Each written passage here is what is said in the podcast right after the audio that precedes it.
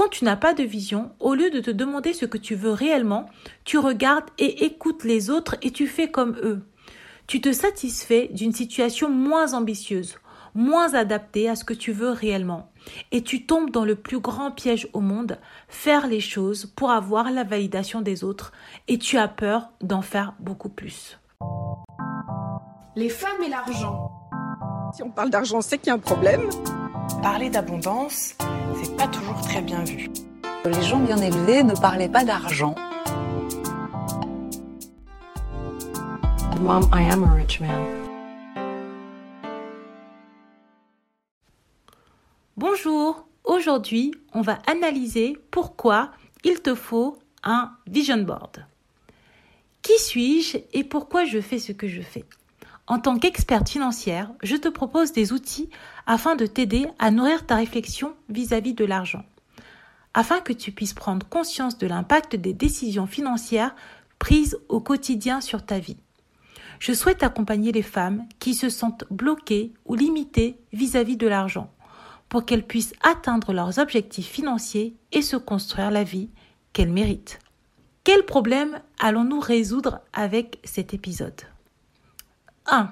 Nous allons identifier les points qui font que financièrement tu es insatisfaite de ta situation. 2. Nous allons identifier pourquoi dans ta vie et principalement vis-à-vis de tes projets financiers, tu n'avances pas. Et 3 nous allons mettre en lumière les principaux freins que tu rencontres et voir comment les combattre. Cet épisode est pour toi si fréquemment tu te sens frustré dans ta vie et la réalisation de tes projets financiers. Ou alors tu as l'impression de faire beaucoup de choses mais tu ne vois pas de changement ni d'avancée. Et enfin, tu ne sais pas comment faire pour changer tout ça, mais tu restes déterminé à faire changer les choses. On va partir d'un constat. On a l'habitude de dire que la vie est un voyage et pourtant, comme dans tous les voyages, on trouve des voyageurs qui sont perdus, insatisfaits, comme si étaient arrivés dans une destination par hasard et finalement ils ne sont pas contents. Mais surtout, ils ne savent pas comment faire pour quitter le pays, le port ou la ville dans laquelle ils se trouvent. Il s'agit peut-être de ta situation. Quand tu regardes ton compte en banque, tu n'es pas contente. Quand tu regardes ta vie, ton salaire, ton travail, ça va pas forcément mieux non plus. Et finalement, peu importe les réalisations que tu as faites, tu as le sentiment que cela ne te convient pas du tout ou alors pas totalement. Sache qu'il est possible de changer cela et je vais voir avec toi comment faire. Je vais te présenter ma vision des choses et les obstacles potentiels que tu peux rencontrer. Si tu en es arrivé à cette situation, selon moi, c'est parce que tu n'as pas pris le temps de définir une vision pour ta vie et tes finances. Tu n'as pas pris le temps de définir les éléments prioritaires, principaux pour toi, et tu as accepté les occasions de la vie et tu t'es laissé toi et tes finances guider par le destin. Résultat, tu arrives à un moment où tu te dis qu'il y a des choses qui ne te conviennent plus. Tu n'en veux plus, mais tu ne sais pas comment faire, ni même comment faire pour changer les choses. Le premier pas est de commencer à construire un tableau contenant ta vision. Attention, il ne s'agit pas de l'outil fréquemment conseillé pour faire appel à la loi de l'attraction. L'outil auquel je pense peut également être utilisé en ce sens, mais dans ma définition des choses, il s'agit de poser sur papier une série de réflexions et de notes qui doivent t'aider à comprendre où tu en es dans la vie ce que tu veux avoir dans ta vie et ce que tu ne veux plus avoir dans cette vie que tu es en train de construire. Si on fait une métaphore filée reprenant la thématique du voyage, on va dire que ta vie est comme celle de ce voyageur qui est monté dans un train avec toutes ses affaires personnelles. Cependant, en tant que voyageur, tu as pris un train vers une destination qui s'est présentée à toi. Tu ne savais pas vraiment si c'était l'endroit où tu voulais aller, mais comme autour de toi, chacun est monté dans un train similaire, alors tu as fait la même chose. Et en ce moment, il y a une escale et tu ne sais pas si tu dois rester dans ce train ou descendre. En face de toi, il y a d'autres trains allant vers d'autres destinations intéressantes et tu te dis que tu aimerais bien tester ces destinations-là, mais tu as peur. En gros, tu es perdu. Je répète, dans ce cas-là, voilà pourquoi tu as besoin d'un tableau de vision. La création de ce type d'outil va te permettre d'abriter ta vision et te permettre de définir un cap pour savoir enfin où tu vas, pour toi et pour ta vie, et te permettre d'identifier ce que tu vas faire de ton argent et de tes finances. Parce que n'oublions jamais ce point principal. L'argent est un outil, un excellent serviteur, mais un très mauvais maître. Donc créer ta vision financière va te permettre de mettre tes efforts et ton énergie au service de ce que tu veux vraiment. Car quand tu n'as pas d'objectif, tu te retrouves à réaliser les objectifs des autres, en fait. Quand tu n'as pas de vision, au lieu de te demander ce que tu veux réellement, tu regardes et écoutes les autres et tu fais comme eux. Tu te satisfais d'une situation moins ambitieuse, moins adaptée à ce que tu veux réellement. Et tu tombes dans le plus grand piège au monde, faire les choses pour avoir la validation des autres, et tu as peur d'en faire beaucoup plus. C'est pour ça qu'il est super important de prendre conscience de ce problème. Mais maintenant que tu as pris conscience du problème, tu te dis que tu vas faire un tableau de vision. Tu vas créer ton vision board financier qui va contenir la vision que tu as de ta vie, qui va préciser la place que tu souhaites attribuer à ton argent et qui va t'aider à atteindre tes objectifs de vie. Plusieurs problèmes se présentent. Tu es devant ta feuille blanche, mais tu ne sais pas avec certitude ce qui te plairait pour l'avenir.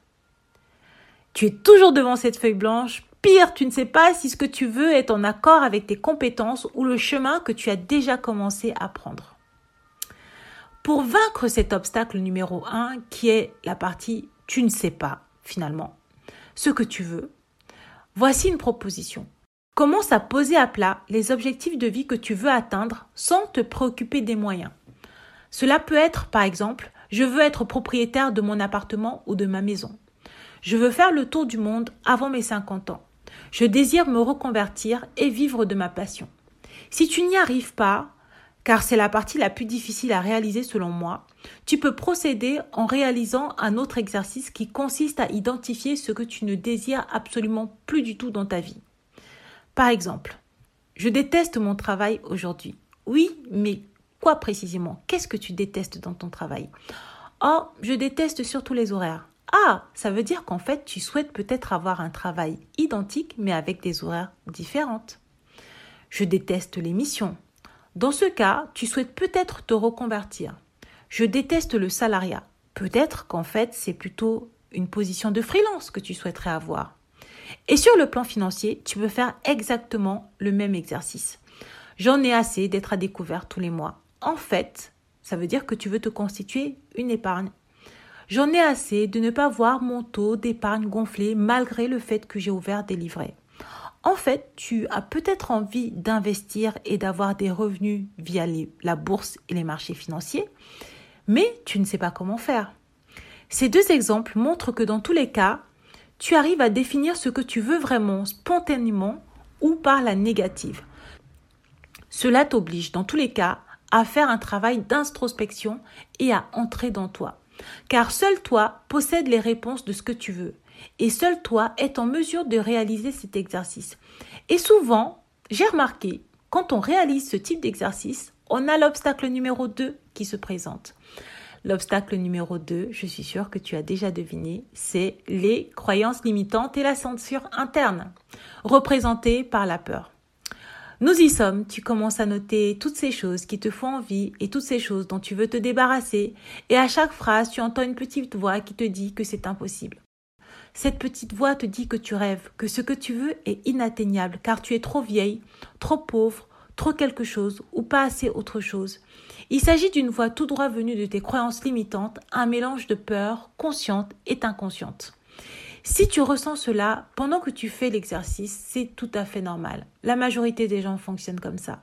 Généralement, quand les gens font ce type d'exercice et que cette voix s'exprime trop fort, ils arrêtent l'exercice, ils abandonnent, retournent à leur vie et quand on vient leur demander une explication, ils vont te présenter une excuse.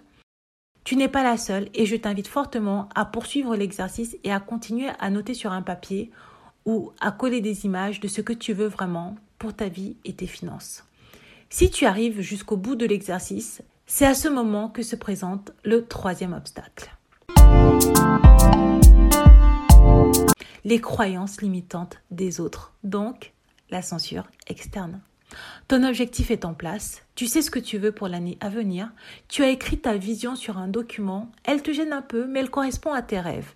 Et même si tu n'y crois qu'à moitié, tu es fier de toi car tu as enfin réalisé l'exercice. Tu fais part de ton projet à tes proches, ou même si tu n'en parles à personne, ton vision board est affiché dans ton salon, dans ta chambre, dans ton bureau. On retrouve la maison que tu veux acheter, on retrouve l'image de ce job de rêve, on voit même le montant que tu vois apparaître sur tes comptes en banque. Tu en parles à tes proches, ou ceux-ci découvrent ton tableau et commencent à te donner leur avis. Je parie que c'est un avis pas toujours sollicité.